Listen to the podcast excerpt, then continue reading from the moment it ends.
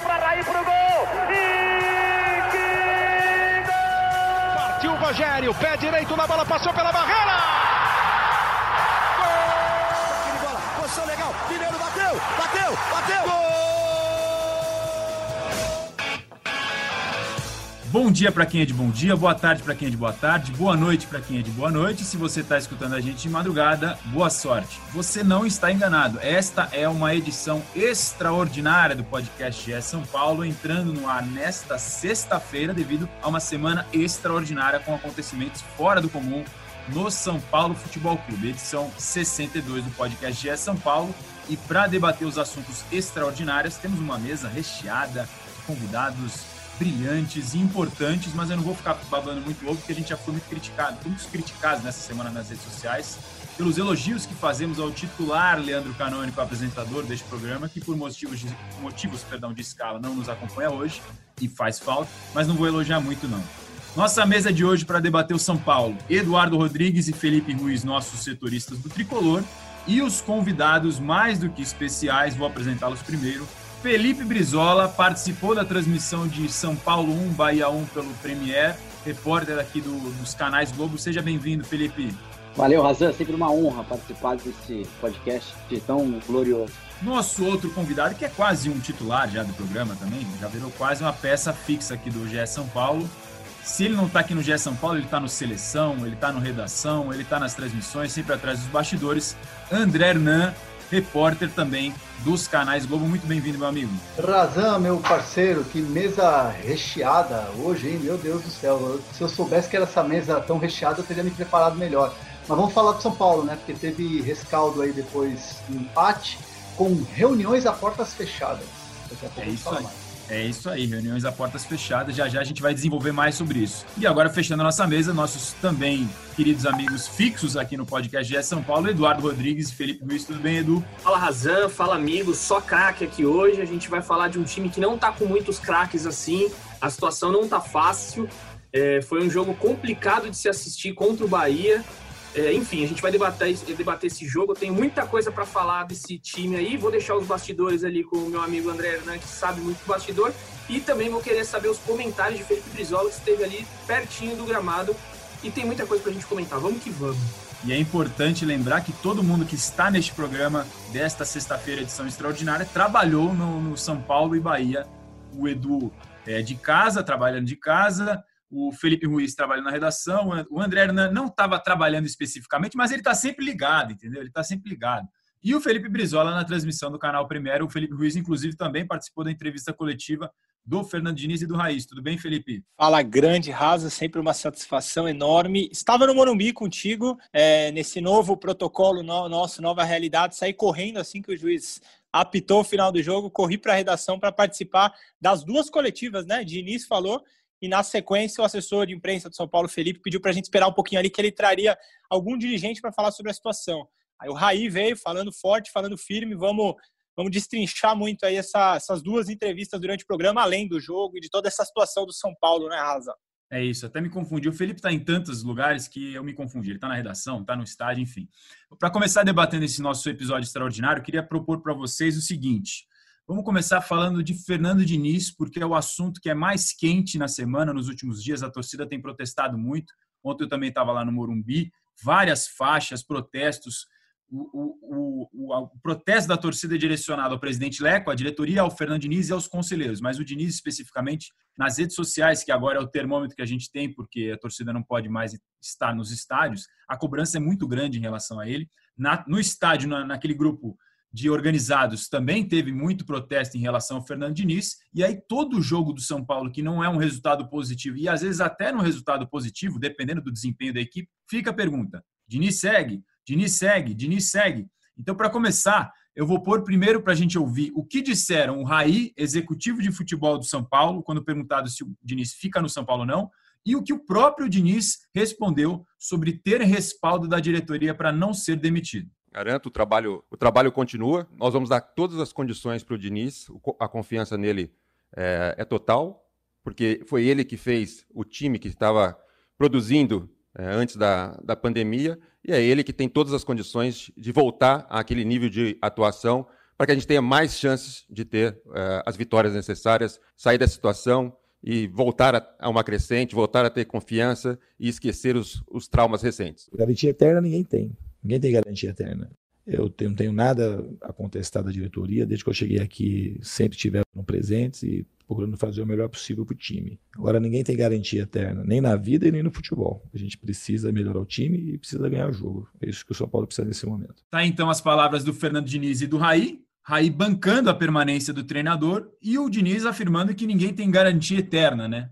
Afinal, treinador de futebol brasileiro, a gente sabe que é a profissão talvez mais em risco aí é, nos últimos tempos. Eu queria ouvir a opinião dos amigos sobre o trabalho do Fernando Diniz, que por enquanto está sendo bancado pela diretoria, daqui para frente, depois desse empate com o Bahia, derrota para o Vasco e a pressão enorme. Começando pelo André Hernan, que está sempre ligado no bastidor. Hernan, como é que você está vendo esse trabalho do Fernando Diniz e a pressão em cima dele? É, a, a questão toda do, do, Fernando Diniz, assim, a gente deixa claro que é, é, ele é bancado pela, pela, direção do São Paulo, mas a, a, direção do São Paulo, ao bancar o Fernando Diniz, também tira um pouco, assim, é, se, tira um pouco dessa, dessa questão toda da, da, do telhado de vidro, né? Porque a partir do momento que você tira o Fernando Diniz, o alvo passa a ser o Raí, passa a ser o Pássaro, passa a ser essa direção. Então, até de uma maneira de você segurar a pressão do clube como um todo, você banca a permanência do Fernando Diniz. É, o presidente Leco gosta muito do Fernando Diniz, gosta muito das ideias do Fernando Diniz, acha que ele é um profissional acima da média nas conversas que ele tem, nos treinamentos que ele acompanha, nos relatórios que ele recebe da comissão técnica do trabalho, nas avaliações, tudo é muito positivo. A questão toda que fica é o Fernando Diniz não consegue fazer os resultados, não consegue fazer o São Paulo vencer. Foi um vexame contra é, o Mirassol. Só que é, essa pressão toda que é em cima do, do, trabalho dele acaba reverberando dentro do campo. Os jogadores não têm, é, é, não têm confiança. A gente vê um São Paulo que, quando erra uma bola, quando erra uma jogada, baixa a cabeça. Então, assim, tudo isso contamina, tudo isso acaba deixando o ambiente muito pesado. Então, a direção do São Paulo, que ao contratar o Fernando Diniz, pensou numa mudança de filosofia, numa mudança de estratégia, de não trocar treinador a cada seis meses, vai bancando, mas também fica essa entrelinha de manter o Fernando Diniz para que o alvo não seja a própria direção.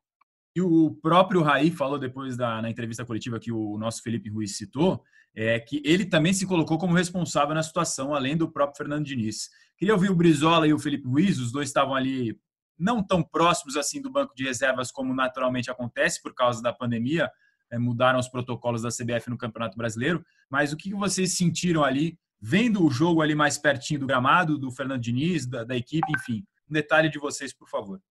Então, o, a gente percebe, eu, eu, eu, tenho a sensação, o Fernando Diniz é um técnico muito nervoso, né, à beira do campo. Ele é um técnico que sente bastante o, o, o, jogo em si. Isso não quer dizer que seja algo positivo ou negativo, é uma característica dele, ele sempre foi assim nos outros clubes. Mas você percebe que ele, eh, na beira do campo, ele está numa situação de inquietação, porque os jogadores não estão é, executando as coisas que ele gostaria. As ideias de jogo, é, eu tenho certeza que o São Paulo não tem produzido depois da volta da pandemia o jogo que ele esperava. Né? Então, o, o Diniz estava mais tranquilo à beira do campo antes da pandemia, porque o São Paulo também estava funcionando um pouco melhor. Eu sou meio contra essa ideia de que o São Paulo estava jogando muita bola antes da pandemia. Eu acho que o São Paulo fez um bom jogo contra a Ponte Preta, apesar de ter perdido muitos gols, um bom jogo contra a LDU, um jogo razoável contra o Santos. O São Paulo teve um, o Santos teve um jogador a menos e saiu vencendo. Então eu tenho certas dúvidas se foi um jogo tão dominante assim. Na volta, isso já não aconteceu. O São Paulo, principalmente no Morumbi, não fez nenhuma grande partida até agora. Pelo contrário, né? o São Paulo perdeu do, do Bragantino num jogo que produziu pouco, apesar de ter feito dois gols. Contra o Mirassol, aí foi uma partida desastrosa, né? Se a gente partir do princípio, é, por tudo que envolvia aquela partida, né? A forma como o Mirassol estava remendado. Contra o Fortaleza, pouquíssima produtividade ofensiva. E de novo contra o Bahia ontem. Eu tenho a sensação de que, o, mesmo que a ideia de, as ideias de jogo do Fernando Diniz é, elas estão carecendo de um pouco de senso de urgência por parte dos jogadores. Os jogadores do São Paulo, às vezes, recebem bolas que eles poderiam ser mais verticais, que eles poderiam finalizar, e tem uma coisa de dar um toque a mais. O Didi fez isso duas vezes no jogo contra o Vasco, quando estava 0 a 0 bolas limpas que ele poderia ter batido para o gol, ele quis dar um cortinho antes e não acertou o chute. Ontem o Igor Gomes tinha uma bola na pequena, na, meia-lua no primeiro tempo, para ele finalizar, ele deu mais um toque Eu acho que isso é falta de senso de urgência. Os jogadores não estão entendendo o momento que o São Paulo vive. O torcedor do São Paulo não aguenta mais passe para o lado. Um passe para o lado, um passe para trás, irrita o torcedor. Isso vai minando a confiança. O resultado não vem. Os jogadores sentem isso, ah, mas eles não estão no estádio. Sim, mas eles têm redes sociais, eles ligam o celular, eles ligam o celular de, deles após as partidas e eles têm os comentários nas fotos que eles postaram há três meses de alguém criticando. Então, São Paulo tem uma crise de confiança, como o Hernan disse, e isso está impactando diretamente no futebol. Os jogadores não estão objetivos e estão com medo de arriscar porque sabem que o momento é delicado. Total, eu, a gente que acompanhou ali de, de perto né, o jogo, é, fica muito nítido essa falta de confiança mesmo. O Pablo, no comecinho do jogo, devia ter dois, três minutos, ele tinha uma bola de frente, ele titubeou alguns segundos e foi travado. É, eu acho que antes da, da pandemia, o Diniz ele, ele conseguia implementar as ideias. Eu acho que São Paulo, concordo com o Brisa, eu acho que São Paulo não era tão dominante como virou o discurso. Eu acho que o discurso ele ficou muito grande, acho que não jogava esse futebol todo. Ainda assim, fez grandes jogos. Acho que a LDU talvez seja o principal jogo. É, nessa volta, o Diniz tem tido muito trabalho, muita dificuldade, sobretudo nos jogos do Monumbi, para impor a filosofia de jogo dele. É, sobre a diretoria, o que, o, o, que o, o Hernan falou é muito curioso. De deixar o Diniz no cargo é uma forma de também se blindar. O Raí ontem falou essa sonora que essa, essa fala que você disse aqui, Raza, é, que ele se acha mais responsável do que o Diniz. É, acho que isso é muito emblemático. O Raí, a gente que acompanhou a coletiva, o Raí chegou falando forte. A primeira pergunta do, do Eduardo Afonso, nosso colega da ESPN, foi: é, você mantém o, o Diniz no cargo? Você confia no trabalho? E ele imediatamente falou: o trabalho vai continuar, nós confiamos no Diniz. E todas as respostas, se sentia que ele rapidamente tinha, tinha a, a, a réplica. A única vez, talvez, que ele titubeou na entrevista foi quando ele soltou essa frase. Então, assim, a gente sente que o Raí, ele, ele vive um final melancólico, assim. Um dos maiores ídolos da história do São Paulo está num processo é, melancólico ali. Ele, ele não sabe o que fazer, ele mantém um treinador porque acredita numa ideia que não acontece há bastante tempo. O São Paulo não conseguiu jogar esse futebol que o Diniz prega na volta do futebol. Então, acho que, acho que esse, esse processo que o Raí passa dentro do São Paulo é triste para a imagem dele. E aí o Raí, o Edu, o Raí falava assim, falou que acredita no Fernando Diniz porque foi ele o responsável por fazer o São Paulo jogar aquele futebol que aqui nesse próprio podcast a gente elogiou bastante. Eu já cheguei a apontar naquela época como o São Paulo jogava um futebol mais vistoso entre os quatro grandes de São Paulo antes da paralisação. Acho que você até concordava na época. E aí ele a justificativa para bancar o Diniz é porque acreditam que ele que foi o cara que fez o time jogar o que jogou, pode fazer o time voltar a render esse esperado. Mas dos seis jogos do São Paulo desde a volta da paralisação, tomou gol em cinco. É, exato. O sistema dele já não está funcionando mais, principalmente defensivamente. Se a gente vê aí os jogos, o São Paulo leva gol com uma facilidade tremenda. É, o Rodriguinho ontem deu um lançamento com o Bruno Alves e o, e o Arboleda plantados ali, eles conseguiram levar nas costas do Rossi. É, então é, é, muito difícil você entender o que acontece. E aí, até um, um caso emblemático para mim, na análise que está no GE, que eu escrevi para hoje, para essa sexta-feira, é, tem o lance do Volpe, que ele defende o pênalti. Muita gente ali fala: putz, agora o São Paulo vai crescer. Agora deu moral para o time. Quantas vezes, eu até citei isso, o Rogério Senna não fez isso no São Paulo. 0 a 0 jogo pegado, o Rogério Senna lá defendia o pênalti. Cinco minutos depois, o São Paulo marcava o gol e ganhava o jogo. Muitas vezes aconteceu, aconteceu isso, todos aqui vão se lembrar. Só que o São Paulo não tem confiança de fazer isso. Defendeu o pênalti, o São Paulo continuou perdido. A bola saía do Tietchan, chegava no meio de campo para o Igor Gomes, ele olhava para os lados e falava: O que, que eu vou fazer? Não sei o que eu faço. A, a, saída era da bola no Igor Vinícius. Quantas bolas o Igor Vinícius cruzou? Ah, não dá no Igor Vinícius, vamos para o Reinaldo. E o Reinaldo tentava cruzar. O lance mais perigoso foi um cruzamento que o Reinaldo errou que foi uma bola que deu uma, uma curva lá e quase enganou o goleiro. Então o São Paulo não tem a mínima confiança. Sem essa confiança, chega os minutos finais do jogo, o time entra em total desespero. E aí o Diniz é, abre mão, na minha opinião, abre mão de todas as convicções dele e vai pro abafa. É, eu fiz um, uma contagem ontem, o São Paulo terminou o jogo com um zagueiro, dois laterais esquerdo, nenhum lateral direito, nenhum volante, dois meias e cinco atacantes não dá para você terminar um jogo assim. Claro, cada um teve que se adaptar ali ao, à posição, mas as posições de origem foram essas. Terminou com cinco atacantes. Contra o Vasco, terminou com quatro atacantes. E qual o discurso do Diniz? Colocamos o Carneiro porque é um cara alto, ou seja, vai apostar no chuveirinho. E colocamos o Elinho porque é um jogador veloz. O São Paulo não tem tática depois dos 15 minutos do segundo tempo. Há muito tempo já não existe mais tática. Então, na minha concepção, é só um, um, milagre vai conseguir fazer esse São Paulo voltar a jogar, porque a confiança e a alma desse time já não existe mais. E a questão do, do, tra do trabalho do Diniz já tem um direcionamento muito claro, porque a partir do momento que você tem várias mudanças e, e, e você coloca cinco atacantes, um zagueiro só, vai para o desespero e o time não responde, a própria direção, como na sexta-feira pela manhã, na reapresentação, fez uma reunião a portas fechadas, o Raí conversando com a comissão técnica e eles vendo os 90 minutos do jogo contra o Bahia, é, revendo tudo aquilo e tentando fazer correções, aquela mão que no dia anterior ao jogo, logo depois da partida, segura bastante, segura firme, fala que vai, vai bancar, ela começa a perder um pouco de força, porque a partir do momento que você não tem uma resposta no jogo contra o esporte e você tem praticamente a obrigação de ganhar do teu rival Corinthians no Morumbi, eu entendo que nesses próximos dois jogos é, vai ter assim uma avaliação um pouco diferente, já no sentido de que se não der certo, aí sim de você pensar numa troca. Eu não tenho dúvida nenhuma, conhecendo a direção do São Paulo, se perder para o rival, se não conseguir jogar bem contra o esporte, dar um mínimo de esperança para o torcedor, eu acho que vai chegar ao fim a, a, a história do Diniz do São Paulo. É só um adendo aí que no meio da semana também vai ter o jogo contra o Atlético Paranaense, né? Que foi trazido da 11 primeira rodada. Eu é, vou, vou, vou chutar aqui. Eu não acredito que o Diniz chegue contra o Corinthians. Não acredito mesmo. Posso estar, ser, posso estar sendo duro aqui, mas vendo, analisando, é, eu acho muito complicado. Só para pontuar em relação ao que o Edu fez, falou, aquela conta que ele fez, me ajuda, inclusive, que eu posso esquecer alguém, porque é uma escalação completamente atípica. O São Paulo terminou o jogo contra o Bahia com Thiago Volpe, Daniel Alves, Arboleda, Léo na defesa e Reinaldo, Gabriel Sara, Luciano, quem mais no meio de campo? Tinha mais alguém no meio de campo? E aí na frente era Vitor Daniel Alves.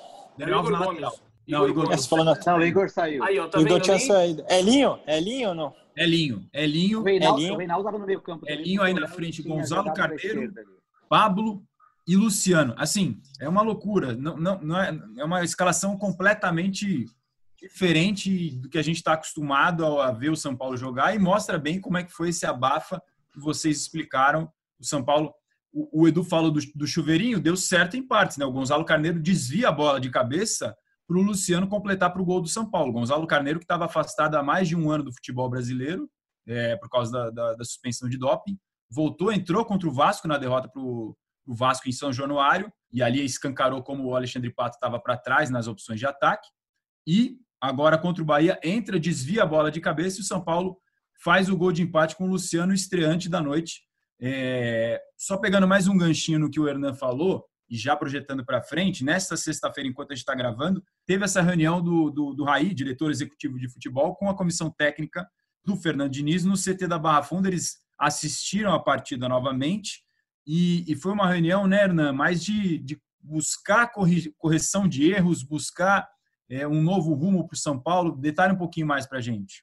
É, você, você tenta traçar é, um, um, planejamento para as próximas partidas, buscando é, a, o, é, criticando evidentemente os erros, mas também aquele acerto ou outro você adaptando e, e, procurando melhorar.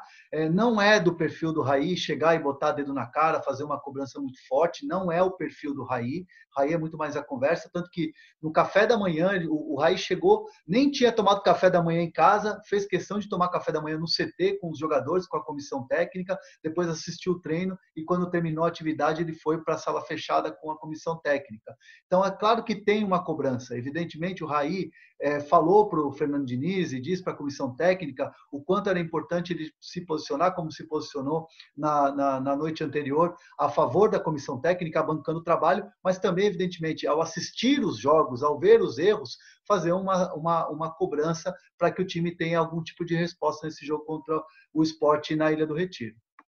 Vou pontuar agora certinho o time que eu peguei aqui para não passar errado para o torcedor do São Paulo time que o São Paulo terminou em campo contra o Bahia. Thiago Volpe, Daniel Alves, Arboleda, Léo e Reinaldo, Gabriel Sara, Luciano e Vitor Bueno, Elinho, Gonzalo Carneiro e Pablo. O Gonzalo Carneiro, como eu falei, desvia a bola de cabeça para o gol do Luciano, que sai totalmente achado. O próprio Fernando Diniz falou depois do jogo que o São Paulo jogou mal. Ele vinha falando em evolução na partida contra o Vasco, o volume de jogo do São Paulo foi melhor. Agora, contra o Bahia, o São Paulo foi um futebol muito fraco mesmo. E é o que o Brizola falou: no Morumbi não está tendo grandes apresentações, pelo contrário inclusive por conta dessa, desse, dessa vulnerabilidade. O Felipe Luciano do Lance tem uma frase que ele disse que eu concordo: é muito fácil fazer gol no São Paulo. É, essa vulnerabilidade do São Paulo, sofrendo cinco, sofrendo gols em cinco dos seis jogos desde a volta, é, pode ocasionar alguma mudança no time. A gente não tem, ainda não teve um treino tático, né? Nesta sexta-feira foi reapresentação, regenerativo. Aliás, o único treino tático que ele vai poder fazer no sábado, porque depois, logo depois, o time já viaja para Recife. Eu não duvido que possa ter uma mudança na equipe, de repente a entrada do Luan no lugar de algum dos volantes. Mas o fato é que o São Paulo, nos últimos dias, teve um enfraquecimento muito forte do elenco. Saíram Alexandre Pato. Diga, diga, Edu. Não, só, só para a gente dar informação, você falou cinco gols em seis jogos. É, não, não, que... sofreu, sofreu, gols em cinco dos seis jogos. Ah, só desculpa, um jogo São beleza. Paulo zerado. Foi na vitória, na vitória boa, contra o Fortaleza por 1 a 0 Nos outros jogos, todos o São Paulo sofreu algum gol e teve a partida adiada contra o Goiás. Então, né, nos últimos dias, o São Paulo perdeu Alexandre Pato, contrato rescindido, que vai ser nosso assunto agora do podcast. Anderson Martins, contrato rescindido, que era reserva zagueiro. E o Everton, que foi trocado pelo Luciano. Sem esses três jogadores e com a suspensão que o Luciano tem de três jogos na Libertadores, o São Paulo abre a volta da Libertadores daqui a um mês contra o River Plate sem Alexandre Pato e sem Luciano. Então, as principais opções de ataque do São Paulo hoje são Pablo e Vitor Bueno. Se algum dos dois for suspenso, tiver alguma lesão, Gonzalo Carneiro, Trellis, que nem está sendo relacionado, Elinho, Algum Boia, essas são as outras opções de ataque. E aí eu quero chegar na rescisão do Alexandre Pato, que foi talvez o principal assunto do noticiário do futebol brasileiro nessa semana, é, porque temos algumas questões estranhas, digamos assim. Mas o que, que o Diniz e o Raí falam sobre o assunto? Vamos ouvir os dois e depois a gente debate. Eu acho que eu fui bastante responsável pela melhora que o Pato teve no primeiro semestre. Desde quando ele chegou no São Paulo nessa volta, provavelmente foi o melhor momento dele, ajudou bastante a equipe. E depois da pandemia, eu não pedi afastamento do Pato. Eu simplesmente achei que tinha melhores jogadores para iniciar o, o, campeonato. Fiz uma mudança. Não ia mudar todo mundo, porque um time que estava sendo elogiado antes da pandemia, depois que veio a pandemia, em seis dias tudo mudou. Eu não ia tirar todos os jogadores por conta de, da maneira como a gente voltou. Então a gente foi trabalhando, procurando melhorar a equipe, e eu achei que era adequado naquele momento colocar um outro jogador. E aí eu acho que o Pato ficou insatisfeito e ele que foi iniciativa dele pedir a rescisão contratual. O jogador manifestou é, a insatisfação e o desejo de sair mais de uma vez. Sentamos com ele, a, a diretoria, né, depois, obviamente, consultando também é, comissão técnica e outras, outros níveis da, do clube, e tomamos a decisão chegando num acordo com, com o jogador.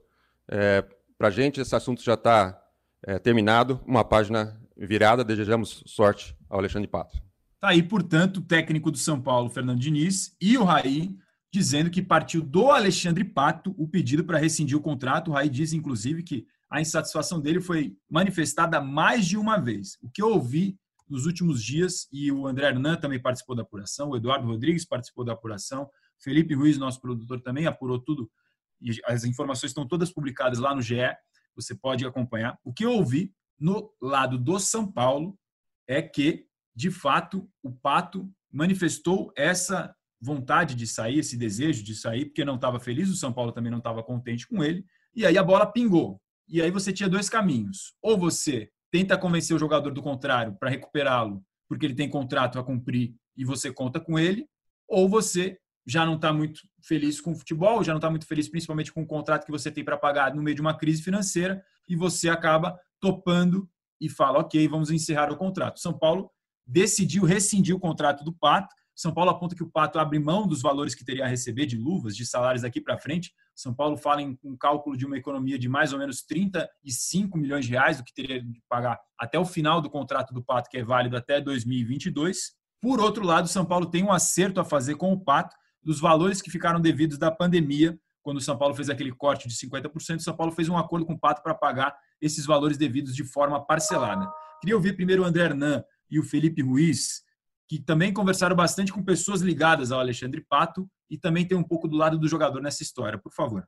É, o, o, o, São Paulo, o presidente Leco me disse, né? Eu conversei com ele por telefone e ele me disse o seguinte: é, o, o investimento alto é, do tamanho da frustração que foi, mas é, vida que segue, né? Foi o que me disse o presidente Leco, numa rápida ligação que a gente teve para falar sobre esse assunto. São Paulo é, é isso, o jogador não estava treinando, o jogador não estava na mesma rotação, é, tirando o pé em algumas situações, e isso desagradou muito ao clube. Do lado do Alexandre Pato, é, conversando com algumas pessoas próximas, é, até o pai, que é o próprio empresário, é, ficou muito essa sensação e esse sentimento de que, poxa, o Alexandre Pato foi o culpado, né? O São Paulo, o clube acabou colocando na conta do Alexandre Pato a, a má fase e a eliminação no Campeonato Paulista, que estava todo mundo mal, não era só o Alexandre Pato e que o Alexandre, tanto que a gente noticiou, né? É, eu entrei até no Seleção Sport TV para falar: olha, o Pato quer cumprir o contrato, o Pato não, não pretende sair do, do, do São Paulo. É, nessa, nessa, nesse dia anterior, nessa véspera ao último treino do jogo contra o Bahia, é, teve assim a, a, a pá de cal, né? Teve assim a cajadada final, que foi é, quando o Alexandre Pato sabe, é, ficou sabendo que ficaria fora da lista de relacionados contra o Bahia. E aí ele pensou, poxa, se já de repente eu não fiquei no, no jogo contra o Bahia, fui a, fiquei atrás do Carneiro, contra o Fortaleza fiquei no banco, é, de repente vou ficar sem estar relacionado, alguma coisa tem que acontecer. E aí começou essa conversa para você rescindir o contrato. Mas fato é que as pessoas do Alexandre Pato, quem trabalha com ele, ficou com essa nítida sensação de que o São Paulo o colocou como bode expiatório, como o culpado pela má fase do clube. Perfeito, André. E complementando a, a sua informação da não do, não relação dele, né, não relacionamento dele pro, pro jogo, uma coisa que incomodou muito também o Pato e as pessoas que, que cuidam da carreira dele, do, do staff dele ali, é, é, a forma como que chegou à imprensa. É, matérias falando que o lado do São Paulo via a situação como não comprometimento, como não entrega dele. Do lado do Pato, eles achavam que, que o Pato continuou treinando, mesmo depois de não ter entrado contra o Fortaleza, é, de não ter novamente entrado contra o Vasco, eles acham que o Pato estava entregando. Eu, eu ouvi até do próprio Pato sobre carinho da torcida. Ele, ele, ele disse se sentir muito querido pela torcida. Ele, ele falou até a última que ele não queria sair mesmo. Foi, foi um, um fato que ele, ele definiu como a relação com o clube São Paulo, com as pessoas que comandam São Paulo, não funcionou. E, e não com a torcida com a instituição, é, é, mais um problema com as pessoas que comandam. O fato é que a gente tem duas versões: a versão do São Paulo, de que o jogador não estava se comprometendo tanto, de várias pessoas, e aí a versão do Pato, das pessoas que cuidam da, da carreira dele, de que o jogador estava comprometido, de que o jogador se sentia querido pela torcida, inclusive que cons conseguiria mudar dentro de, dentro de campo é, essa visão que o São Paulo estava tendo dele. Só que dois fatores foram determinantes na terça-feira para ele ir lá e, e conversar com, com, o elenco, se despedir e decidir pela, pela rescisão de contrato. A, a possibilidade de não ser relacionado, ela existia, e o fato de como a imprensa tratou o assunto. Eles consideravam que muitas notícias chegavam à imprensa por parte do São Paulo. Vocês já, vocês já deram os, os, bastidores, então eu vou dar uma opinião sobre essa, esse fato da torcida, ele falar que a torcida gosta muito dele. É claro que a torcida gosta porque o Pato é um cara que nas redes sociais ele se engaja muito bem. Ele sabe se posicionar ali é, nos momentos cruciais, assim. A, a coisa tá é, muitas vezes boa, ele vai no embalo da torcida. Então ele fez muito mais isso nos últimos tempos do que propriamente jogar futebol pelo São Paulo. Então a torcida gosta deles nas redes sociais. Se você for analisar o futebol dele nessa segunda passagem, eu lembro de dois jogos bons dele contra o Santos no Brasileirão do ano passado no Morumbi e contra o Oeste na Arena Barueri no Paulistão desse ano. Acabou. Um ano e meio, um jogador pelo salário que ganha o Pato, a torcida só deve gostar dele pela pessoa que ele é, porque pelo futebol, desculpa, mas ele não rendeu. Não rendeu com Cuca, é, não rendeu com Fernando Diniz. Então, é, é, esse, esse lado do Pato, eu fico um pouco com o pé atrás, se realmente tem todo esse amor, esse carinho da torcida por ele. É, agora, analisando a parte do São Paulo, até o Razan fez uma pergunta muito boa para o Raí ontem é, sobre a condução do caso Pato. Eu também acho que o São Paulo errou na condução do caso. É, foi muito é, jogar muita responsabilidade nas costas do Pato, como se ele fosse o principal culpado da, da história. Eu, na minha concepção, não vi um tratamento assim adequado nesse caso. O, o, o, Hernan tá fazendo assim, não, eu quero a réplica do Hernan depois, porque ele tá fazendo muito não, e eu quero saber o porquê você não concorda com isso. Porque, na, na minha visão, jogar. Tudo bem, aconteceu alguma coisa depois do jogo contra o Mirassol, deve ter acontecido uma coisa grave que a gente ainda não sabe, a gente tá apurando, porque eu quero muito saber quem vai lembrar aí na Corinthians e Grêmio, quando ele errou a cavadinha, o Tite quis pegar o pato ali dentro do vestiário, o Fábio Santos, Então eu acho que tem alguma coisa muito séria que aconteceu, porque não é possível o cara antes da pausa ser uma coisa e voltou da pausa ser totalmente diferente, o São Paulo jogar toda a responsabilidade. Então eu quero, vou dar a palavra para o Hernan. É, eu, eu, queria ouvir o Brizola, não queria cortar a vez dele aqui, porque o Brizola tá muito quieto aqui. Eu quero ouvir o Brizola, gente. Pelo amor de Deus, só a gente fala aqui que nem papagaio. Mas é, eu, eu discordo totalmente do Edu, porque é o seguinte: o Alexandre Pato, quando chega, ele já chega tendo que ter um aval do treinador do Cuca.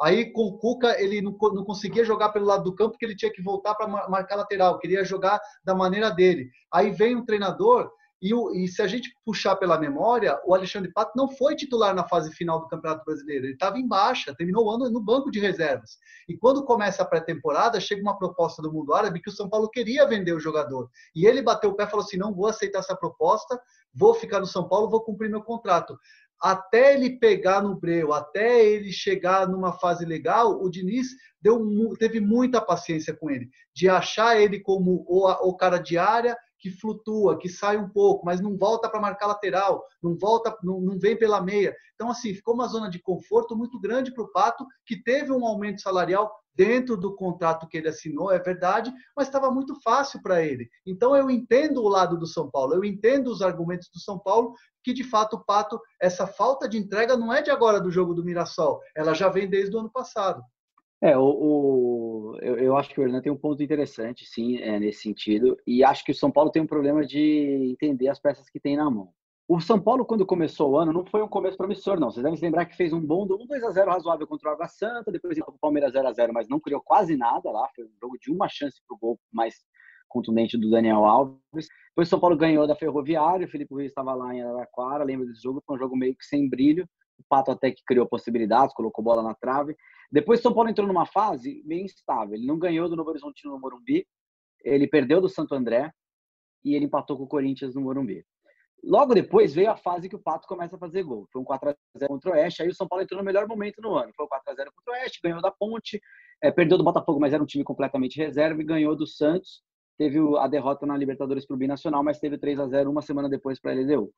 O Pato, vocês vão lembrar que ele começa a jogar depois do Oeste. O Pablo vira reserva, e o contra o Oeste, São Paulo tem uma, uma, uma um, um, reforço significativo no, no ataque, que para mim é o problema que não resolveu até agora. O Anthony volta da seleção, o Hernan estava acompanhando ele lá no pré-olímpico, ele estreia contra o Oeste, o São Paulo muda de patamar. O Pato com o Anthony era outro jogador, mas aí que tá, porque o Anthony tocava muito na bola, o Anthony abria o campo demais, o Anthony ia buscar a bola lá atrás, para mim, é um jogador que o São Paulo está com um problema sério para substituir. Reparem, o São Paulo não jogou mais bola sem o Antony. É, é, é, factível, não teve mais um bom jogo desde o Antony. E isso influenciou, na minha opinião, diretamente o desempenho do Pato. Ah, mas, claro, aí a culpa é do, é do treinador? Não. O Pato deveria desempenhar a função com os outros. Mas, taticamente, para um jogador que fica mais parado, você ter um companheiro ativo como era o Antony, faz diferença. Até porque o Pablo, que foi substituído para foi escolhido para substituir o Anthony, é um jogador mais centralizador, ele é um cara com vocação de camisa 9, apesar de saber jogar de lado. E o Pablo é muito mais aplicado é, taticamente, fisicamente. O Pablo, você pode reclamar dele por várias questões, mas ele é super aplicado, ele corre o jogo inteiro. Ontem ele estava buscando bola com Gandula até os 90 minutos. E aí você tem um, um espelhamento de realidades em relação ao Pato. O Pato não corre atrás de Gandula para buscar a bola. Então eu acho que o São Paulo errou para mim a leitura desse momento do São Paulo é simples. O São Paulo tinha três jogadores com salários muito altos. Hernanes, São Paulo tem, né? Pato e Daniel Alves. É como você tira time na pelada. É, daí você escolhe os seus três melhores jogadores e dois são jogadores que você não cogita nem para entrar no jogo. Ficam é, ali quase não relacionados. Ou se estão no banco e você não usa, dá na mesma não ser relacionado. Esse é o problema do São Paulo, é planejamento.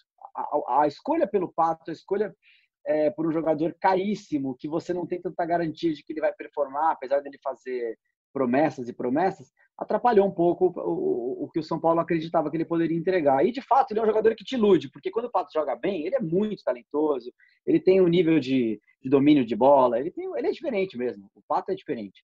Mas ele, eu concordo que ele não entregou, e no melhor momento dele, ele tinha o Anthony do lado dele, que agora foi embora, e agora o Pato também é jogador. Só para só não, perder, não perder a deixa do, do Edu, é, assim, várias pessoas que trabalham com o Pato é, batem na tecla da, da média de gols. E realmente, se você levantar os números, ele tem a, o aproveitamento melhor do que todos os outros atacantes do São Paulo. Por minutos jogados, ele é quem menos precisou de tempo é, para marcar gol. é, de, todo, de todo o elenco de São Paulo. E isso é a informação. E para fechar, para arredondar, tô, tô com o Brizola. Eu acho que o grande erro da questão Pato toda é quando você assina um contrato, quando você aposta num jogador é, para pagar a quantia que o São Paulo pagou. Eu acho o Pato interessante de ter no elenco. Acho que ele, ele acrescenta tecnicamente, se titular, se entrando, como as, outro, alguns jogos ele entrou e foi bem, outros jogos ele foi titular. Agora, quando você paga o valor que você, que você deposita no Pato, aí você espera que ele vai ser titular e vai resolver todos os jogos. Aí, aí já não vira um negócio tão interessante. É, esse é um grande problema dessa diretoria, né? Algumas contratações sem a mínima convicção pagou uma fortuna pelo Everton Felipe, pagou uma fortuna pelo Jean, que agora está no Atlético Goianiense. O Everton Felipe também já não está mais no São Paulo. Pagou uma fortuna pelo Everton e agora fez uma troca com o Luciano. Pagou uma fortuna no Pato e assim foi essa gestão do Leco, acumulando fortunas que não renderam dentro de campo. Então, o Pato só foi mais um dentro de todos esses que a gente citou aqui. Muito bom o debate, muitas informações opiniões divergentes, é assim que a gente gosta do Eu gosto assim, eu gosto assim, a Erina falou, discorda, é isso mesmo. Gosta do confronto, né? Maravilhoso, vai pro podcast é maravilhoso. Debater, já já começa debater. a se debater no vídeo. É, é, ele, ele vai para o choque, ele vai para o choque. Só para arredondar de vez esse assunto, Alexandre Pato, é, a versão São Paulo, como o Felipe Ruiz bem pontuou, tem, é um fato, tem algumas versões, versões de um lado e versões do outro. A versão do São Paulo, que foi externada publicamente pelo Fernando Diniz, pelo Raí, é também a que a gente ouve no bastidor. Partiu do pai do Pato e do Pato a vontade de sair, de pedir para rescindir o contrato depois que ele saiu do time. Essa é a versão do São Paulo, de que ele não tinha mais ambiente para ficar no São Paulo. E, enfim, o que o São Paulo diz também é que com o Cuca, que era um técnico que não pediu reforço, como o Hernan também pontuou, o Alexandre Pato foi uma contratação da direção, da direção que o Cuca aceitou. Tinha um contexto, com o Fernando Diniz foi outro contexto. Desde o começo, o Diniz abraçando o Pato, falando que ele é jogador de Copa do Mundo, genial, enfim, que deu todas as condições e mesmo assim não deu. O São Paulo olha para trás durante esse um ano e pouco e não vê a entrega à altura da expectativa de investimento que foi criado do Pato dentro de campo. Então, esse é o lado do, do, do São Paulo e do Pato já foi externado também aqui pelo André Hernan e pelo Felipe Ruiz. Quem não está entrando em campo e não está também entregando o que se dele se esperava é o Hernanes, e isso é uma situação já que não é de hoje, já é um recorrente porque o torcedor do São Paulo tá, tem viva a passagem importantíssima, protagonista dele de 2017, tirou o time praticamente do rebaixamento do Campeonato Brasileiro, e desde que ele voltou para o São Paulo, não chegou nem perto de jogar aquele futebol. E aí, nas últimas, nos últimos dias e nessa semana, teve desdobramentos nessa situação do Hernanes, ainda mais um episódio no jogo contra o Bahia. Primeiro, eu queria ouvir vocês. É, o Hernanes pode ser útil ainda para o São Paulo? O Fernando Diniz fez cinco substituições contra o Bahia e o Hernanes ficou no banco. Para quem não sabe, para quem não está ligado, desde a volta do futebol com a pandemia, os treinadores podem fazer cinco substituições. Então o Diniz fez cinco substituições e o Hernanes continua no banco. A alegação Foi a minha pode... pergunta, né, Raza? Foi a minha pergunta para ele na coletiva ontem. Exatamente. Ele estava se recuperando de uma lombalgia, ok, pode ter uma questão física nesse momento específico. Mas o fato é que o Hernanes não é titular do São Paulo faz tempo, é reserva, e nem tem sido aproveitado. O Hernanes pode ser útil ao São Paulo, amigos? Fica livre para quem quiser opinar primeiro. Bom, sim, a primeira coisa, Raza, se ele se recuperou da lombalgia, ele está no banco, ele está à disposição para jogar. Então, esse papo não existe. Ah, ele está no banco, mas, mas não, não, era melhor preservar. Então, isso não existe. Isso não é futebol profissional. Se ele estava lá e o Diniz usou, com certeza é porque não acreditava nele. Eu tenho muita, eu, eu, acredito, eu tenho muita convicção pelo passado dele de que ele tem futebol para jogar. O Hernanes é diferente no, nas características que ele que ele traz para o jogo, enfim, isso a gente não precisa resumir. Acho que ele tinha um São Paulo que, apesar de problemático em 2017, era um time que talvez o torcedor preferisse no ataque, porque era um Cueva que jogava muita bola, é, naquele momento jogava bastante. Não, em campo o Cueva não era um problema naquele 2017. É, você tinha um atacante que o São Paulo não tem hoje, porque o, o Prato, se deixasse, ele jogava de primeiro volante e ainda corria para o ataque. O Marcos Guilherme era um cara de uma entrega que é um jogador que o São Paulo não tem hoje, está no Inter e, e, e tinha uma entrega impressionante. Então, o São Paulo do meio para frente era mais interessante para o Hernanes. O Hernanes também estava mais encaixado com esses jogadores. Eu, eu acredito que o Diniz tinha que, de alguma forma, introduzir mais o Hernanes, porque o Hernanes entende mais a crise do São Paulo. O Hernanes está mais alinhado com o discurso é, de um cara que entende o momento do clube ele, eu até respeito que o Igor Gomes tomou a posição dele. O Igor Gomes teve um momento ótimo antes da pandemia, é um cara promissor. Mas, pelo que ele traz é, de personalidade, pela qualidade dele, eu acho que. E ele não. o Hernanes não é o Pato no, no, no, sentido de entrega, no sentido de parecer disperso. O Hernanes é, é, um cara comprometido. Mesmo que tecnicamente ele não tenha passado por um bom momento no passado, e, e, acho que a contratação dele é pior do que a do Pato, na minha modesta opinião, em relação ao que ele apresentou até agora, que ele se machucou demais ano passado e ele não não estava pronto quando o São Paulo mais precisava, por exemplo, que foi a final do Campeonato Paulista, e o São Paulo precisava de um meio-campista. Eu acredito que o Hernanes tem bola sim, porque o São Paulo está jogando com jogadores que são também medianos. O São Paulo colocou o Carneiro ontem no fim da partida. É, estava jogando com o Léo e com o Reinaldo no, no, campo ao mesmo tempo. Paulinho Boia, o próprio Elinho, Gabriel Sara. Se esses caras estão tendo oportunidades, mesmo que eles venham, venham treinando bem, é sinal de que o Hernanes possa ser aproveitado. E aí, amigos? Eu, eu falei, eu falei no, no podcast passado aqui é, que muitas vezes esse estilo de jogo que o Diniz propõe não casa muito bem com o estilo do Hernanes, que o Hernanes é um cara que ele cadencia um pouco mais a bola. Ele não é um jogador de explosão, ele não é um jogador que vai ficar fazendo uma movimentação muito longa. O Diniz gosta de movimentação. É, um passa pela direita, o outro passa pela esquerda, vai rodando o time. O Hernanes não tem essa característica. Mas eu acho que o Hernanes pode dar muito para esse time ainda, pode render bastante, até porque o Igor Gomes não está no seu melhor. O Igor Gomes parou de jogar bola depois da pausa. Então eu acho sim que o Hernanes. O Gabriel Sara tem entrado, mas eu também não vejo o Gabriel Sara. Ontem eu até estava fazendo a, o jogo com o Razan, eu aqui de casa, o Razan no estádio, eu até comentei: entre o Gabriel Sara e não entra o Hernanes. O, o que está acontecendo? Porque o, o Gabriel Sara, desculpa, mas até hoje ele não mostrou é, futebol para estar tá na frente do Hernanes. E o Hernanes tem experiência, um chute de fora da área. Ontem em campo estava tava, tava chovendo ontem, o jogo inteiro, campo molhado. O Hernanes podia dar um chute de fora da área. É, e, perfeito o posicionamento do Brizola. Se não tá, se tá curado, tá no banco, tem que ser utilizado. Então ele ficasse em casa, no frio do Morumbi, que podia ser pior para ele ir no aquecimento e se machucar era melhor ter ficado em casa. Então, concordo plenamente. Acho sim que o Hernanes tem que ser mais utilizado, porque ele gosta do São Paulo. Esse sim tem amor pelo São Paulo. O Pato fala que gosta também, mas o, o Hernanes tem amor. O Hernanes foi revelado pelo São Paulo. Ele sabe o que é São Paulo. Então, o Hernanes, acredito que hoje sim precisa ser utilizado e quero ver o Hernanes em campo.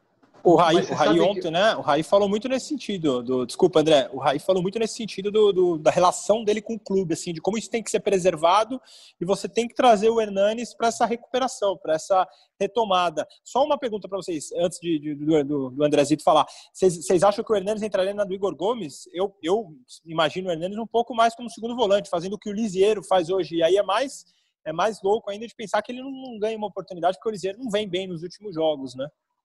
Mas, mas eu queria, assim, até eh, respondendo também, a, começando a, a, responder a tua questão, Felipe, muito é, dessa discussão de, ah, não entrou, estava à disposição, poderia ter entrado, sim, mas o que é, mas o que é, é legal, assim, até para quem está ouvindo a gente saber, que é, o, o, São Paulo queria fazer, assim, uma espécie de homenagem para ele, né, caso não desse certo a permanência dele ao final do Brasileirão teve uma boa conversa ali entre os dirigentes e o Hernanes, e aí é o ponto principal, que o Hernanes, a promessa do Hernanes foi a seguinte, eu vou me reinventar para jogar numa posição em que eu me adapte ao trabalho do Fernando Diniz, ao que pensa o Fernando Diniz sobre futebol. Porque no, no, no futebol é, é, que, o, que, o, que o Hernandes entende é, e, e, cansou de, de jogar bem, não só no São Paulo, mas em todos os clubes que passou, depende muito da questão física que hoje já não é mais aquela que bate no teto como era antes. Hernandes, não que o Hernandes esteja mal fisicamente, é a questão da idade com que ele pode se doar dentro de campo. Ele está muito bem fisicamente, mas aqueles movimentos já não são mais os mesmos. Então, nessa conversa que ele teve com a diretoria, ele falou o seguinte: eu vou me reinventar dentro de campo. Então, eu entendo que até por isso, pela necessidade, pela dificuldade que o jogo estava, precisava de um pouco mais de velocidade, ele ainda não se, não se reinventou. Então eu entendo que o Hernandes vai começar a ter mais oportunidades a partir do momento que ele acha a posição que ele quer jogar e tenha tempo e tenha possibilidade para treinar e, e, trabalhar melhor com a equipe. É, é, tanto entrosamento aqui que o, que o Prazo falou um negócio exatamente que casava com o que o Hernan ia falar. É, é muito, muito entrosamento. Levantei a bola para ele. Né? Maravilhoso. É aquela sintonia que o torcedor de São Paulo, ouvinte do podcast GS São Paulo, respeita e gosta. É, o Hernanes, ainda para finalizar esse assunto do Hernanes, é, é um jogador que, que o São Paulo embora ele não ele, ele Hernanes esteja se questionando muito, né? O Hernanes é, é, um cara que é muito comprometido e é talvez acho que é o maior ídolo da torcida nesse elenco. Tem quase 300 jogos com a camisa do São Paulo, tem 295 jogos, está pertinho de completar essa marca que é importante no futebol com tanta rotação de jogador para lá e para cá.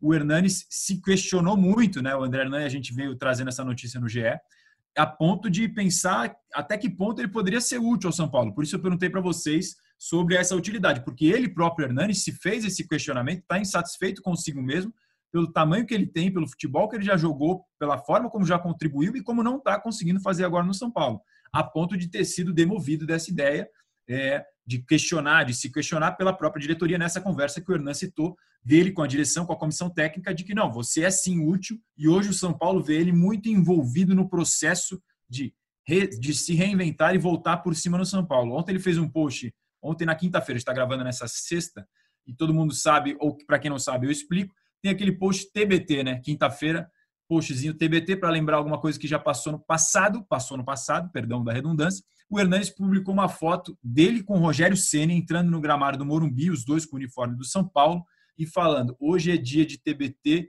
e dia de recomeçar. Dá um pouco da dimensão exatamente disso do que o Hernan falou, de se reinventar, de daqui para frente tentar fazer diferente, para retomar aquele Hernanes do passado que o torcedor tanto espera, mas que ainda não aconteceu nessa nova passagem dele pelo São Paulo. Não aconteceu também contra o Bahia, ficou no banco. A gente vai continuar acompanhando para ver se nos próximos jogos isso vai acontecer ou não. E sabe por quê? E sabe por que essa foto com o Rogério também foi pensada? É, a foto com o Rogério mostra que ele, Hernanes, ao recomeçar no São Paulo, ele pode ser uma espécie de Rogério Ceni nesse time é, junto com o Daniel Alves, evidentemente, que é um líder dentro de campo, é o capitão, mas ele pode ser sim uma referência que o São Paulo não tem desde a época de Roger Ceni. Foi isso que me falaram que a, a, a, questão da foto, né? A questão da foto que ele postou junto com o Roger Ceni. Muito bom esse bastidor, André. É sempre encaixa informações para a gente aqui, né? enriquece o nosso debate, abrilhanta a nossa mesa de debate. É muito bom ter André Hernan, Felipe Brizola, Felipe Ruiz, Eduardo Rodrigues. Meus amigos, São Paulo enfrenta o esporte domingo na Ilha do Retiro, pressionado, evidentemente, a torcida, a gente acompanhou lá no Morumbi como é que foi a pressão. São Paulo tem quatro pontos em três jogos, é isso, no Campeonato Brasileiro? Está na 13 terceira posição, é, brigando na parte de baixo, já tem torcedor preocupado com o possível rebaixamento. Eu não acho que é para tanto assim também. Acho que o São Paulo não vai chegar nesse nível. Calma, tem que ser um sinal de alerta, mas calma, torcedores, calma. É sempre importante manter a calma, respira. Ontem, mais... em Rasa, ontem estava no Z4, né? Até o gol do Luciano, o São Paulo estava na zona de rebaixamento. Exatamente isso. E a gente não combinou, mas mais uma vez o gancho, a sintonia chegou. E agora eu queria perguntar para vocês exatamente sobre o Luciano. Chegou na antivéspera do jogo, viajou, foi inscrito, concentrou, treinou, entrou no intervalo e fez o gol que salvou o São Paulo de uma derrota e de uma pressão que já seria, que já é enorme, já seria ainda maior se tivesse perdido do Bahia, não fosse o gol que ele fez. E o André não, eu sei que tem um bastidor interessante da comemoração do gol dele, depois ele vai contar pra gente, mas queria que vocês falassem sobre, sobre a estreia do Luciano, um jogo, um gol, lembrando que o Luciano, com o Fernando Diniz no Fluminense, teve a fase mais goleadora da carreira dele, 15 gols em 31 jogos com o Fluminense do Fernando Diniz em 2019. Eduardo Rodrigues, você está com o microfone aberto, a prioridade é toda sua.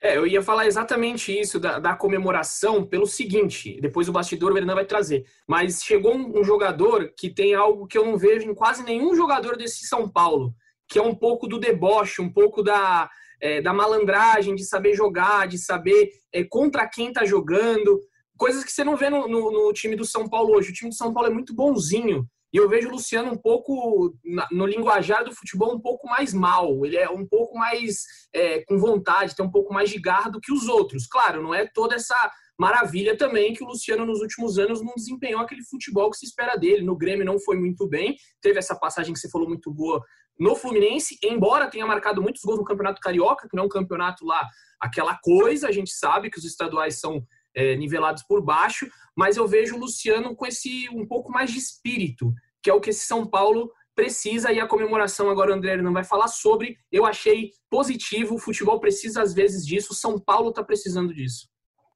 É, o, o, que, o que a sensação e a impressão que ele deixou para a direção do São Paulo, para algumas pessoas próximas do presidente, é, que o Luciano conseguiu, em poucos minutos, na participação dele, fazendo o gol do empate, um gol importante, trazer, resgatar algo que o São Paulo não tinha há muito tempo, que era aquele espírito de vamos chegar lá e vamos. vamos aqui é São Paulo, está jogando no Morumbi, é a nossa casa, ninguém vai chegar aqui e tirar a onda da nossa cara. Então, assim, o Luciano, quando faz o gol, primeiro gol dele com a camisa de São Paulo, e faz aquela, aquela raspadinha no, no gramado do mesmo jeito que o Rossi fez, é, devolvendo a provocação e fazendo assim, ah, está de brincadeira, aqui é São Paulo. Então, em pouco tempo, em poucos minutos dentro de campo, e até mesmo na declaração que ele dá na chegada à TV de São Paulo, falando que jogou em grandes clubes, mas que o maior de todos é o São Paulo, é, é, o resgate de algo que estava perdido no São Paulo e que mesmo com contratações com medalhões, com garotos da base identificados com o Coti, identificados com o clube, o São Paulo não tinha há muito tempo. E o Luciano, em poucos minutos, conseguiu provar isso. E foi um ponto muito positivo para o atacante Luciano e que, olha, já me disseram, é claro que só vai ter um treinamento, mas a possibilidade dele pintar como titular contra o esporte é real.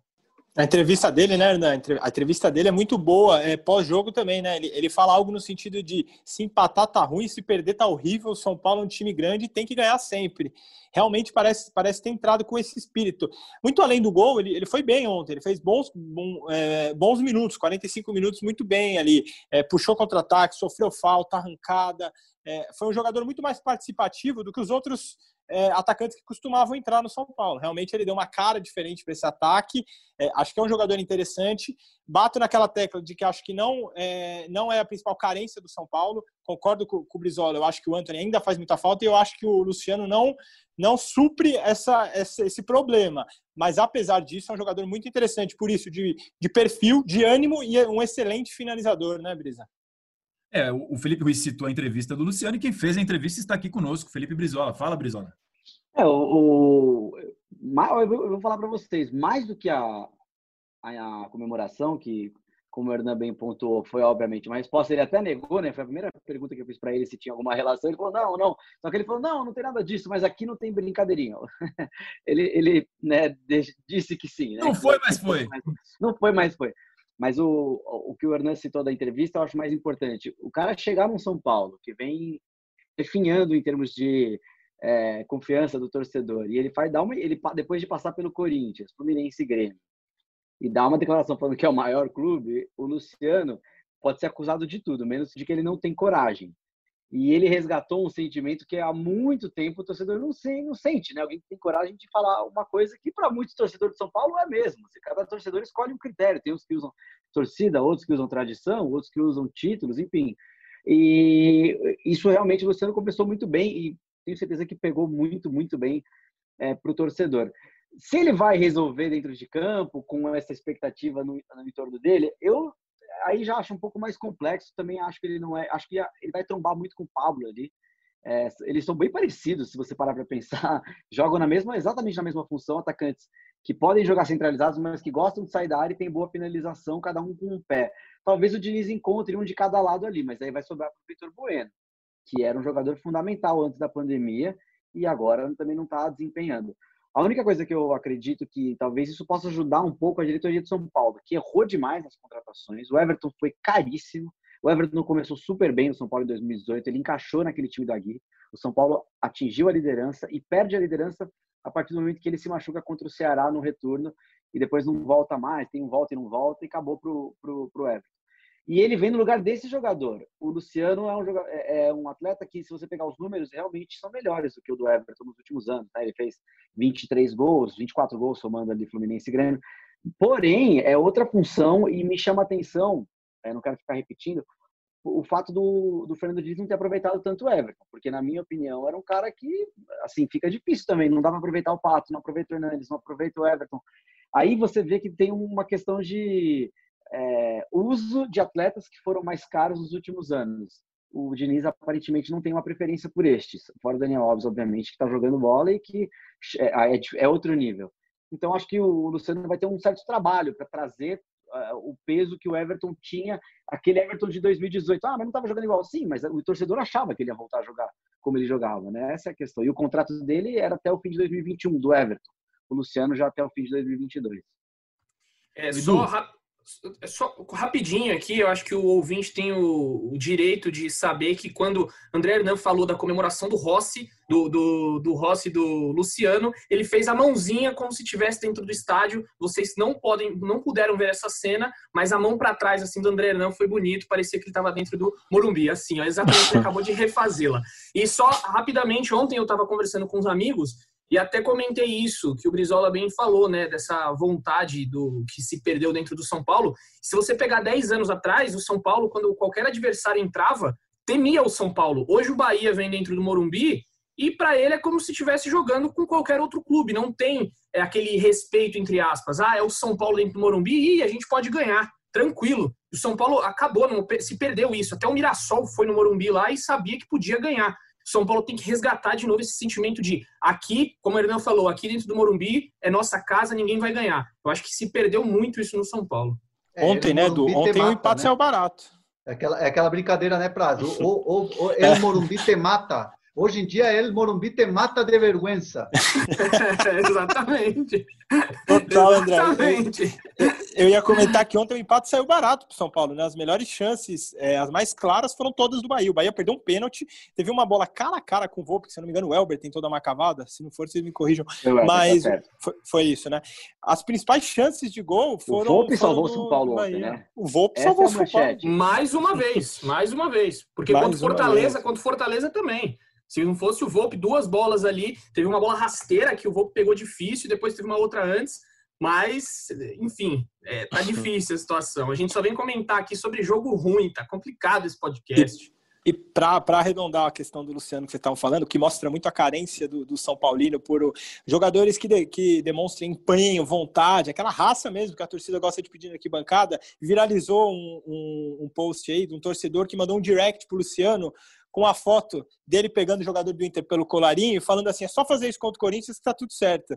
E aí tá rolando agora um papo que o Luciano viu isso e por isso que entrou com essa vontade ontem. Mas a torcida do São Paulo é carente. Ela é carente de jogadores que demonstrem vontade de estar com aquela, com aquela camisa dentro de campo, né? Acho que é meio simbólico isso. Leandro Canônico, se aqui estivesse, estaria ressaltando e elogiando muito mais Thiago Volpe, que, aliás, ele é um defensor do goleiro do São Paulo. E verdade, foi bem, Brizola, lembrando da manchete, teria sido uma falha grave esquecer de citar e mencionar a defesa do pênalti do Thiago Volpe, que foi uma defesaça, hein? Não foi fácil de pegar aquela bola, não. Vocês que estavam ali perto, Gilberto, que passou no São Paulo, aí tinha aquela lei do ex que já estava desenhada para sair, e o Volpe foi lá, pegou no momento importante. O Edu pontuou isso no começo do programa, mas acho que é importante ressaltar. É, o São Paulo ia perder a confiança e acabou tomando o gol do mesmo jeito, que não está dando nada certo nesse momento no São Paulo, mas assim, poderia ter sido pior. Se toma o gol ali, poderia ter sido 2 a 0 de repente, aí não, não, não recupera mais. É, o, o, momento é difícil do São Paulo. Hein? A, quando a fase não é boa, parece que nada dá certo, né, Edu? É, lei do ex, na verdade, no São Paulo, que é, não é muito difícil, né? Porque o tanto de jogador que passou pelo São Paulo que tá rodando aí na Série A, então, lei do ex vai ter todo, mas a situação é complicada. E aí, só te dar os parabéns aqui que você acertou que o São Paulo, nos dois primeiros jogos, ia conquistar três pontos. Marcelo Razan gabaritou o nosso bolão das duas primeiras rodadas. Falou três pontos e acertou. Parabéns, Marcelo Razan. Muito obrigado, muito obrigado por lembrar, viu? Muito obrigado. As pessoas só lembram das coisas ruins, né? Mas de vez em quando é bom lembrar das coisas boas. mostrou, mostrou conhecimento, Razan. Melhor que você, acho que só o Lucena, né? Que cravou o placar e o autor do gol. Eu só, eu, só, eu só lembrei porque ele postou em todas as redes sociais dele. só isso. Ele nem gosta. Ele, gosta. Ele nem gosta. A gente, a gente tem que promover quando dá certo, né? Porque o errado já vão lembrar. Se a gente não lembrar do certo, a gente está quebrado. O, o, Felipe Ruiz falou do Luciano, o Luciano do lance. Antes do jogo, falou, palpitou um a um contra o Bahia, gol do Luciano. Ó, o cara cravou o placar e o autor do gol. Não é para qualquer um, não. Só pontuar uma última informação que eu acabei não citando na hora que a gente estava debatendo sobre o Pato, em relação ao lado do São Paulo da coisa, mas dentro do São Paulo também, e por isso, inclusive, eu fiz a pergunta para o Raí, é, tem pessoas que discordam da maneira como o clube é, conduziu o caso. E dentro do grupo de jogadores do São Paulo, alguns também não gostaram da maneira como o Pato acabou saindo, porque na visão deles é exatamente um pouco do que a gente falou aqui. Poxa, pode ter ficado ele como o bode expiatório da eliminação do Mirassol, mas só ele foi mal contra o Mirassol, só ele perdeu lugar no time e acabou saindo da equipe. Meus amigos, muito obrigado pelo debate, foi muito bom, muito bom mesmo contar com o Felipe Brizola, com o André Hernan, nossos convidados mais do que especiais. Espaço aberto para vocês fazerem suas considerações finais e depois os nossos titulares, Eduardo e Felipe Ruiz, complementam. Grande, grande, é uma satisfação enorme. Da minha parte, para arredondar só. O prazo, o prazo não entendeu que ele era o último, né? Eu acho que ele, ele foi mal. Né? Ele foi atropelado nos eu, Não, vou explicar para você. Perdão, meu áudio tá falhando. Eu, eu ouvi só Felipe Ruiz, tipo aquela, aquele final, por isso que eu achei que era eu, perdão. É o problema Desculpa. do distanciamento social com internet. Não tem problema. Como eu falei, é gravado, mas é como se fosse ao vivo. Vai lá, Brizola, vai você primeiro, que é nosso convidado e que a gente sente falta, venha participar mais vezes com a gente. Pô, imagina, é sempre uma honra, sou ouvinte, corneto vocês e assisto junto enquanto faço minha faxina aqui de segunda-feira. Nunca ouvi tanto podcast desde, desde o começo dessa pandemia. O, o meu comentário final é o seguinte: o, eu, o Edu abriu o podcast falando que acreditava, e ele tem muita razão ao, ao pensar assim, que ele não chegue a enfrentar o Corinthians. Estou falando do Fernando Diniz, porque obviamente São Paulo não vai querer demiti-lo depois do clássico, então se tiver que tomar uma decisão, vai querer tomar antes.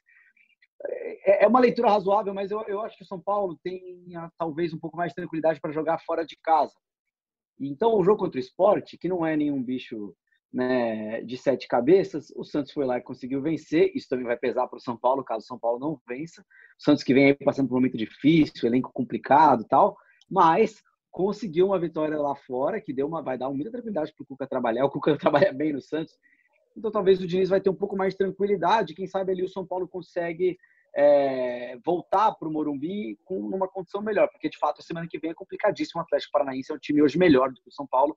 O Corinthians é jogo de igual para igual. Acho que o São Paulo tem até mais time nesse momento, mas não tem tranquilidade para jogar com o Corinthians. Então, vou discordar do Edu. Acho que de repente um jogo fora de casa, uma vitória contra o esporte vai dar o respiro, porque se ele ganhar do esporte, não vai ter como demiti-lo contra o Atlético Paranaense, né? Seria um certo exagero. Muito bom, Brizola, dando uma dose de otimismo na ausência de Leandro Canônico, que é o responsável por colocar essas doses de otimismo no nosso podcast GE São Paulo. Só antes de passar para o André, não, uma informaçãozinha. O Cuca vai voltar ao São Paulo. Calma, torcedor. Não é o que você está pensando. O Santos vai treinar no CT da Barra Funda do São Paulo neste sábado, porque tem clássico com o Palmeiras no Morumbi então, São Paulo vai ceder o CT da Barra Funda para o Santos treinar. Então, o Cuca vai voltar ao CT da Barra Funda neste sábado, vai comandar o treino do Santos no CT da Barra Funda do São Paulo, porque o tricolor treina no sábado de manhã e viaja para Recife para enfrentar o esporte. André Hernan, muito obrigado pela presença mais uma vez, hein? Obrigado, um prazer. E uma última informação, é, o Fernando Diniz, ele costuma brincar... Achei que ter aquela última. não, ter. sempre tem que ter, tem que ter, tem que, tem que ter sempre, sempre, é, é, é a marca. É, o Fernando Diniz ele fala assim, ó, chegou no São Paulo e não pediu reforço, não teve nenhum reforço. O único reforço que ele pediu e obviamente não foi atendido pelo custo, Paulo Guerreiro. É, no, no, é, demais assim, é, ele teve que recuperar jogadores, teve que se virar com a característica dos jogadores, por exemplo, o Juan Fran titular veio para ser titular do São Paulo, e ele está tendo dificuldade tanto que quanto o Bahia ele fez a, a tão sonhada mudança do torcedor de ter mais velocidade com o Igor Vinícius. É, uma coisa que o Diniz quer deixar bem claro, e até é bacana passar isso para o torcedor, a vinda do Luciano não foi assim um pedido dele, foi uma situação de mercado em que o Grêmio ofereceu a troca ao Luciano e aí teve como fazer o um negócio com o Everton. É uma coincidência o fato de, do Luciano ter trabalhado e ter trabalhado muito bem com, com o Diniz. Então, quando a gente falar, até para o torcedor saber, é importante a gente pontuar: o Diniz ainda não recebeu nenhum reforço o Luciano é troca com o Everton. Obrigado, um abraço. Reforço aprovado pelo Fernando Diniz, embora não tenha sido pedido. Acho que é isso que o André Hernan está tá querendo explicar. É, porque os, as contratações anteriores eram de jogadores que já estavam no grupo e estavam emprestados. Thiago Volpe, Vitor Bueno e, e o Igor Vinícius. Diga, Eduardo Rodrigues. Então, me despeço aqui só com, a minha, com as considerações finais. É que hoje todo mundo discordou de mim aqui. Gabaritei 100%, maravilhoso. Agora o Brizola também discordou. E eu quero só deixar um pensamento aqui, um raciocínio para o torcedor pensar aí em casa, você que está assistindo, lavando aquela louça, está em casa nesse, nessa friaca que está aqui em São Paulo. Se você estiver no Nordeste, deve estar tá bem demais. Eu gostaria de estar aí com você no Nordeste, no calor, mas vou deixar a pergunta. Beleza, a gente fica falando, o Diniz pode sair, pode sair, mas quem viria para o lugar do Diniz? Eu vejo muitas poucas opções e quem está no mercado tem uma visão totalmente diferente do Diniz. Seria um novo recomeço no São Paulo e o um novo filme passando na cabeça do São Paulino. Então, às vezes, também demitir não é o melhor caminho. Enfim, deixo aí o pensamento. Um beijo para vocês. Obrigado, Brizola. Obrigado, Hernan. Tamo junto. Mais um podcast. Segunda estaremos de volta. É, o Eduardo, quando ele fala para você que está assistindo, é para você que está ouvindo. Obviamente, você sabe que o podcast se escuta e não se assiste.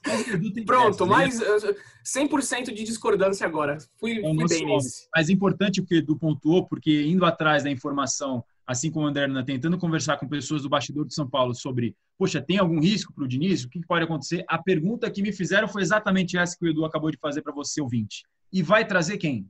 Então, tem esse, esse papo dentro do São Paulo também é, mais uma das coisas que é falada, assim, tem a, a, permanência do Diniz e tem também esse outro lado. E se sair, vai trazer quem?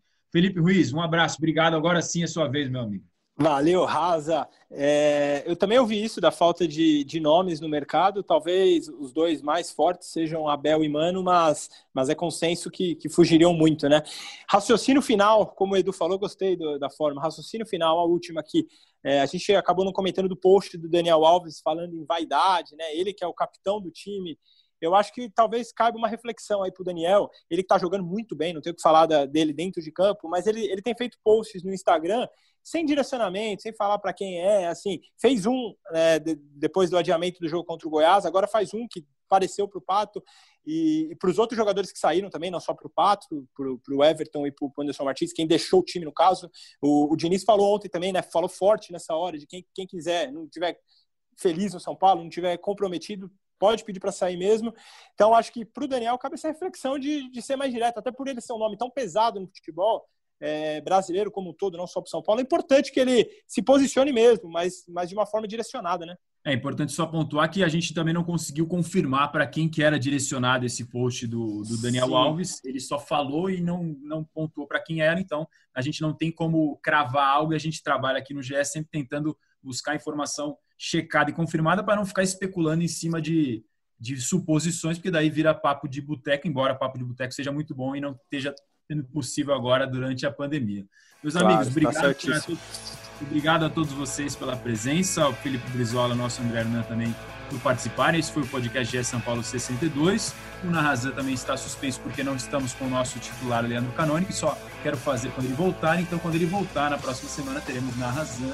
Você que está, eu sei que tem muita expectativa, é um quadro realmente importantíssimo deste podcast ironia, obviamente. Mas a próxima, no próximo episódio a gente volta, se Leandro Canônico e a Escala puderem colaborar para voltar. Esse foi o podcast GS São Paulo 62. Você sabe, pode escutar a gente ge.globo barra podcasts ou nos seus players favoritos no Apple Podcast, no Pocket Cast e no Spotify. Um beijo no coração, um abraço na alma de cada um de vocês.